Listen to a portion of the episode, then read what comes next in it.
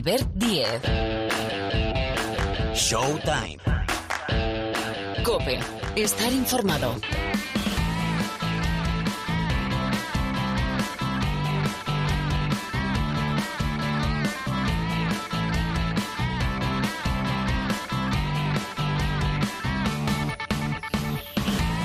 Aquí estamos. ¿Qué tal? ¿Qué pensabais? ¿Que esta semana no teníamos cita entre vosotros y nosotros? ¿Que esta semana no teníamos capítulo y entrega nueva de Showtime? No, no, no, no. Eso sí, es una entrega, es un capítulo diferente porque es una versión express con todo lo que tenemos encima. Es decir, tres ejes básicos en este programa que aquí empieza. Final de la Liga CB, final de la Liga Endesa entre el Barcelona y el Real Madrid, las finales de la NBA entre Golden State y Boston y también esa apasionante final a cuatro de la Liga Leporo que arranca el sábado, sábado y domingo en Fontajau, en eh, Girona. Bueno, lo de las finales de la Liga ACB, claro, decimos eso de en función de cuándo nos escuchéis, está siendo una batalla preciosa, porque arrancó con un guion el del Madrid pasando por encima del Fútbol Club Barcelona. Parecía que esto podía tener continuidad en el segundo, pero se llevó la victoria en el Palau. Era obligado ese triunfo para el Barcelona para alargar como mínimo hasta el cuarto partido la eliminatoria. Enseguida, en más detalles y los sonidos, las voces de los dos equipos personificadas en los dos entrenadores, en Sarunas Jasikevichus, el técnico del Fútbol Club Barcelona, y en Chus Mateo, el entrenador del Real Madrid. Después viene Parra, que tenemos un poco malito a Miguel Ángel Paniagua, está, está con la voz tomada, está malito Paniagua, pero enseguida se recupera. Para la semana que viene, pues viene Parra con todos los detalles de las finales de la NBA y demás historias, como la agencia libre. Y después le hemos pedido a Gil, ya que no tenemos el supermanager en funcionamiento y para intentar justificar el sueldo, pues le hemos pedido a Gil que nos dé detalles de esa final a cuatro donde participan Basket Girona, ICG Forza Lleida, Thunder Palencia y el Esto, el Movistar Estudiantes. Bueno, y más historias. Viene la Casado también con la opinión de cómo está la final de la Liga Endesa. Ya os digo, versión express de Showtime con Sergio López en la sala de máquinas. Arrancamos hablando de las finales ACB.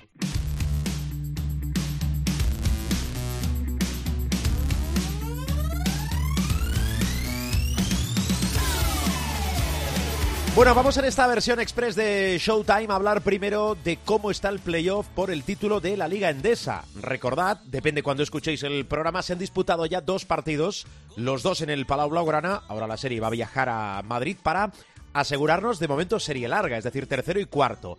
A ver, por orden, primer partido, 75-88 más 13 para el Real Madrid y en el segundo 7-1-6-9 con este más 2 empata la final el Fútbol Club Barcelona. Insisto, viernes 9 de la noche, tercer partido en el WeThink.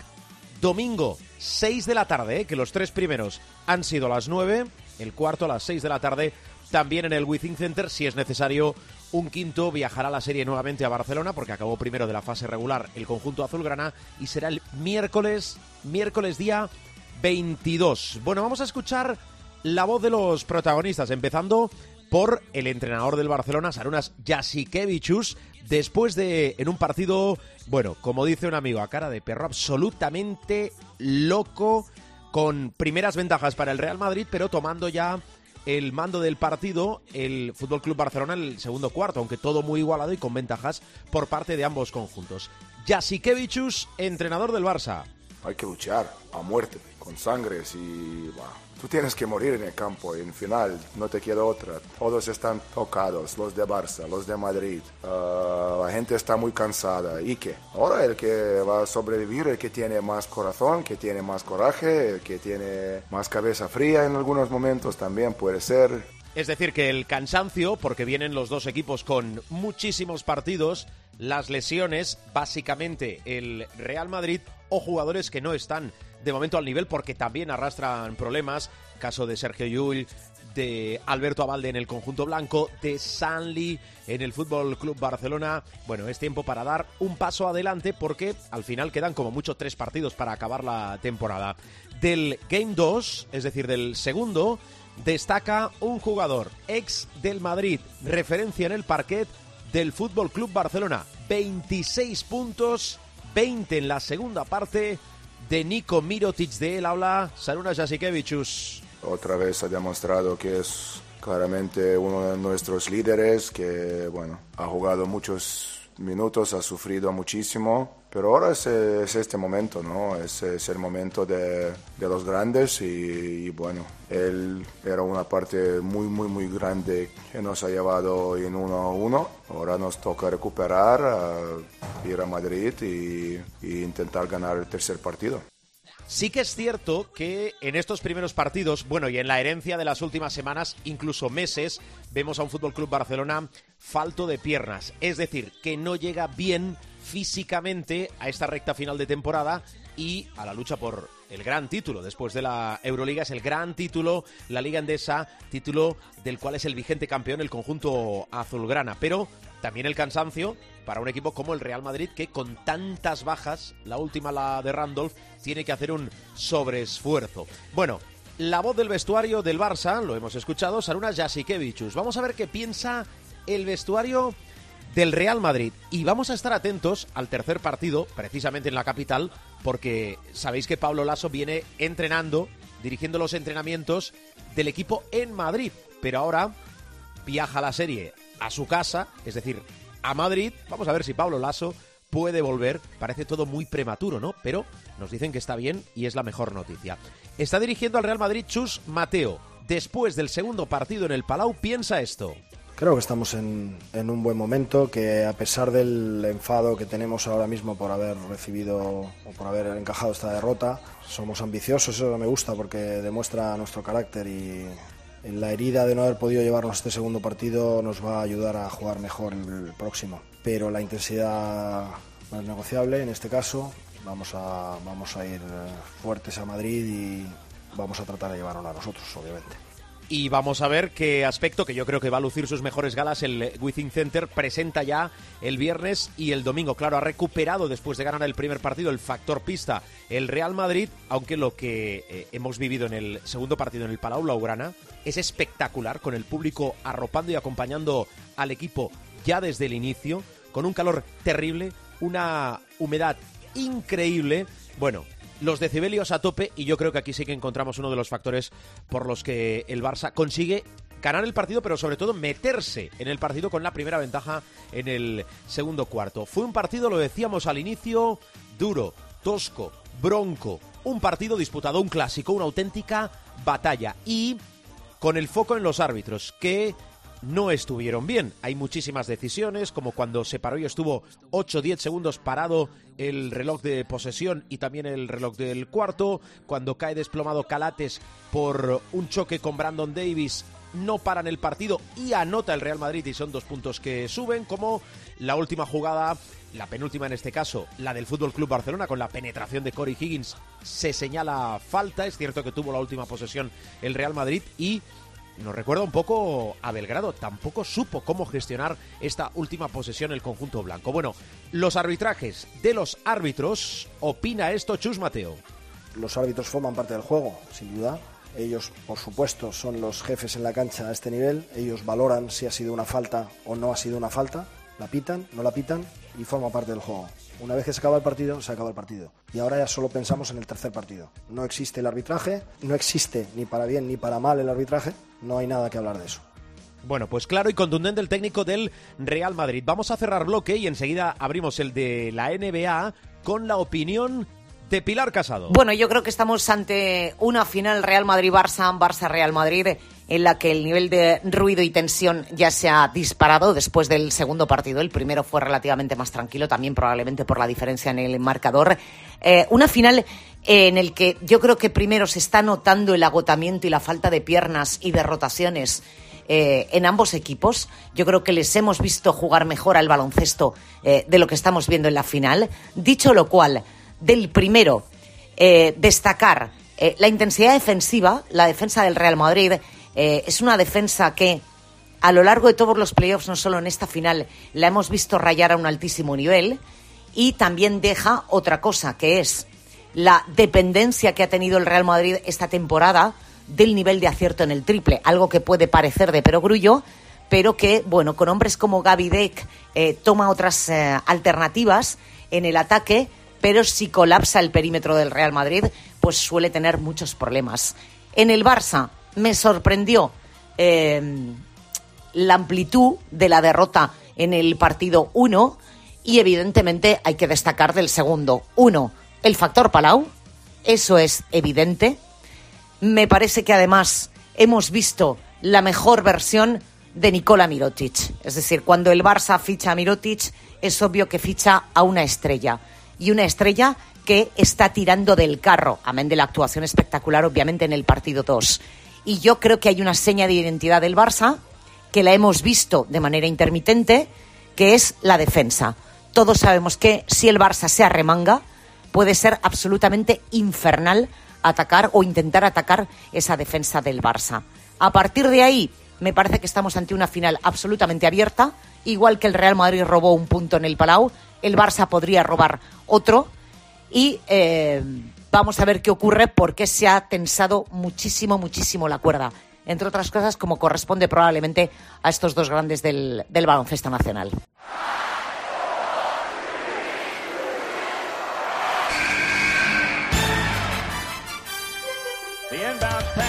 The. A shot on Elo. Good! The Bulls win! They win! They do have a timeout. Decide not to use it. Curry, way downtown. Bang! Oh, what a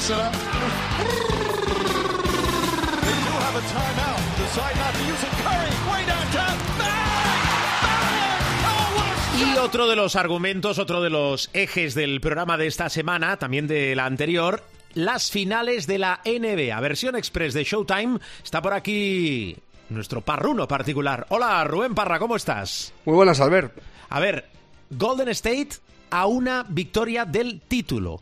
¿Lo cierran en el que queda o ves serie larga? A ver, lo normal es que ganara Boston porque juega en casa, porque es ganar o irse a casa, porque tal. Pero a mí, la verdad, viendo el último encuentro, el quinto en la Bahía, en San Francisco, me dio la sensación de que los Celtics eh, llegaban con el agua muy al cuello. O sea, están físicamente un poco destroy. Eh, yo creo eh, que no sería sorpresa que esto acabara 4-2. Eh, es, es extraño, sería extraño porque los Celtics llevaban eh, tres meses y perder dos partidos seguidos. La última fue a finales de marzo y, y- vienen de perder dos. Y sería muy raro que los eh, Warriors ganaran tres seguidos. Pero una vez que se han subido en la ola, eh, y sobre todo es eso, eh, las sensaciones que me dio el físico de, de los Celtics, sobre todo en el último cuarto contra Golden State, en el quinto partido, yo no descartaría para nada un 4-2. Un quinto partido que, por cierto, Albert nos dejó datos rarísimos.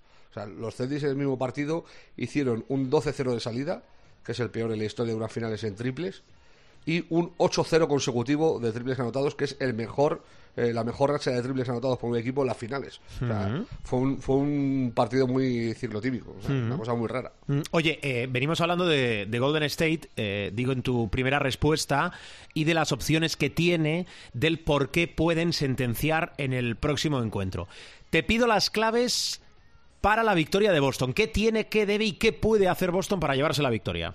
Pues seguir defendiendo como lo está haciendo y tener más acierto, sobre todo en los minutos finales. O sea, que, le llegue el oxígeno para aguantar los 48 minutos o 53 o 58 si hay una o dos prórrogas. O sea, eh, para los Celtics lo importante sobre todo es subir su acierto en, ataque porque defensivamente se les puede pedir poco más. A mí me parece que están rindiendo a un nivel eh, defensivo más que, más que notable. Eh, tiene dos problemas. Uno, que Curry viene a hacer 0 de 9 en triples. La última vez que pasó algo similar hizo 0 de 10 en triples en un partido eh, en Los Ángeles eh, contra, contra los Lakers, creo que fue. Y en el siguiente encuentro eh, se cascó 13 triples, y que por aquel entonces era el récord de la NBA, que luego le batió Clay Thompson y metió 14. O sea, el antecedente es un poco regulero. Y luego que es un Game 6, con lo que eso implica Clay Game 6. O sea, Clay Thompson en los partidos 6 la suele reventar. Entonces son, eh, si tus dos mejores rivales o más peligrosos rivales, por así decirlo, eh, eh, tienen un asterisquito marcado en, en este partido, pues se te complica la cosa. Más hay que añadirle el nivelazo que está dando Wiggins, que en el último encuentro fue el mejor de los Warriors, que Draymond Green parece que se ha centrado un poquito más, está sumando eh, en dirección de juego, en rebotes, eh, sobre todo en defensa, y, que Poole también eh, pues parece haber despertado. si le sumas ya secundarios como Gary Payton y tal, pues apaga y vámonos. Bueno, todas las finales, todos los partidos, recordad, en el tiempo de juego aquí en la COPE. A ver, más cosas, detalles, otras cosas, no otros deportes, sino otras cosas de la NBA, que sé que siempre escudriñas cosas. detalles de lo que está siendo esta postemporada pensando ya en la temporada que viene? ¿Qué, no se debe perder el pueblo? Pues básicamente la agencia libre, porque hay varios jugadores que tienen opción de renovar o, no, de ejercer la opción en el último año de contrato.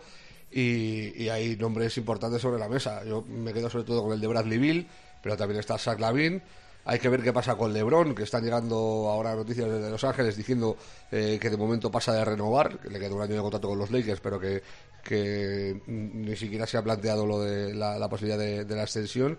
Y luego está pues, el tema Harden, por ejemplo, eh, con los Sixers, eh, el tema Westbrook, que damos por hecho que se va a quedar en los, en los Lakers porque no le quiere nadie y tiene una opción de 47 kilos que no se va a volver a ver en un igual en la vida, creo yo, a nada que la gente sea inteligente. A mí me parece, tengo muchísimo interés en saber cuál es el próximo contrato que firma Westbrook. O sea, la pasta eh, que le van a ofrecer por el próximo contrato. Eh, porque, claro, viene de, un contrato de 200 kilos y, dudo mucho que nadie eh, en su sano juicio le ofrezca más de 30. Pero, bueno, veremos. Vamos a ver qué pasa. Vale. Por cierto, em, tenemos NBA, lo voy a fiar un poquito más largo. Tenemos NBA en Europa enero de 2023. Chicago-Detroit, que yo creo que estas cosas siempre, bueno, siempre amenazo con ir, ¿eh? Ya lo digo.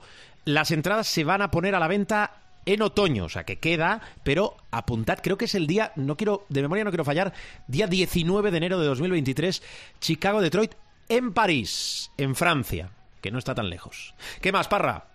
Eh, yo también tengo pensado ir si, si puedo. La última vez que estuvo eh, la NBA en, en, París estuve viendo el partido justo antes de, de la pandemia y, estuvo curiosa la cosa. Supongo que será algo similar. Por aquellos entonces eh, fueron los Pelicans con, con Billy Hernán Gómez y era un motivo más para, para, ir. Veremos a ver si para cuando vengan los Pistos y, y, Chicago hay algún español en, en, esos equipos, que todo puede ser. Pues, ¿Quieres que vayamos juntos o no? Pues sé que se va, vamos, juntos complicado porque no voy a ir a Barcelona a coger un avión, si vienes a Madrid. Pero vamos. Ya empezamos. Podemos, quedar allí también, ¿sabes? Podemos quedar allí, que sería lo, más cómodo y lo más lógico. Podemos quedar en San Denis, que es un lugar apacible. Que apacible, sí, sobre todo. Cuidado con las aglomeraciones. Parra, te escucho, cuídate. Un abrazo.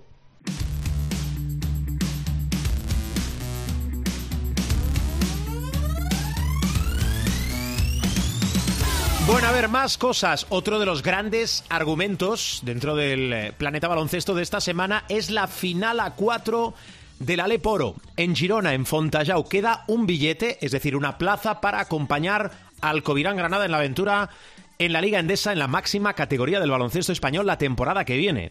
Se la juegan cuatro equipos. Por una parte del cuadro, Básquet Girona e ICG Forza Lleida y por la otra, el Estu, el Movistar Estudiantes, y Palencia.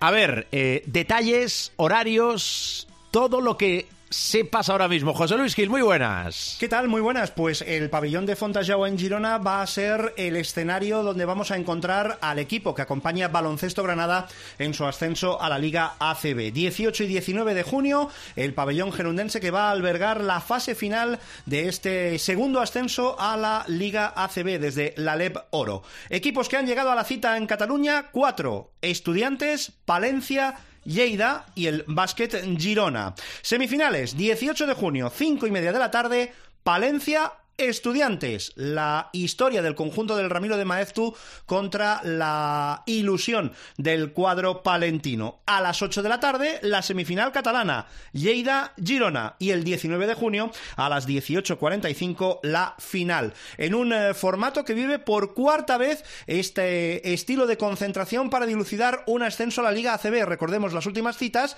en el año 2008, donde Guipúzcoa se llevó el gato al agua, en el año 2009, donde lo encontró Lucente Malicante y en el 2019, donde el favorecido, el vencedor, fue el Bilbao Basket. A modo de anécdotas, un nombre propio, Chemi Urtasun, el jugador de Girona que acumula con esta tres comparecencias en estas fases finales por el ascenso y que va a tener un duelo fratricida, porque su hermano Alex juega en Estudiantes, si es que Estudiantes y Girona llegan a cruzarse en la final. Un Girona donde no se puede negar, evidentemente, el gran protagonista y el gran nombre propio es el de Marc Gasol Saez jugador, factotum, propietario, alma mater de esta nueva versión del básquet Girona, que tendrá como rival en semis a un Lleida, ya lo hemos dicho, que es un equipo un tanto curioso, porque tiene a un jugador que se llama Shaquille O'Neal Claire y tiene a otro que se llama Mark Anthony Hughes, además de un especialista en ascensos en estas fases finales como es el base Thomas S. Reiner. Recordemos,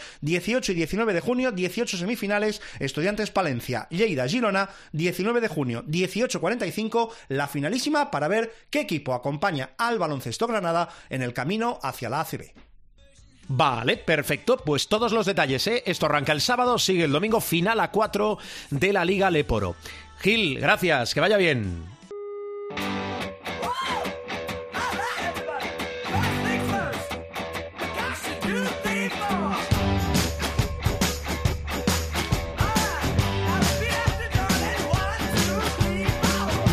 Vamos, bajamos la persiana del capítulo de esta semana. Recordad las citas en función de cuándo escuchéis el programa.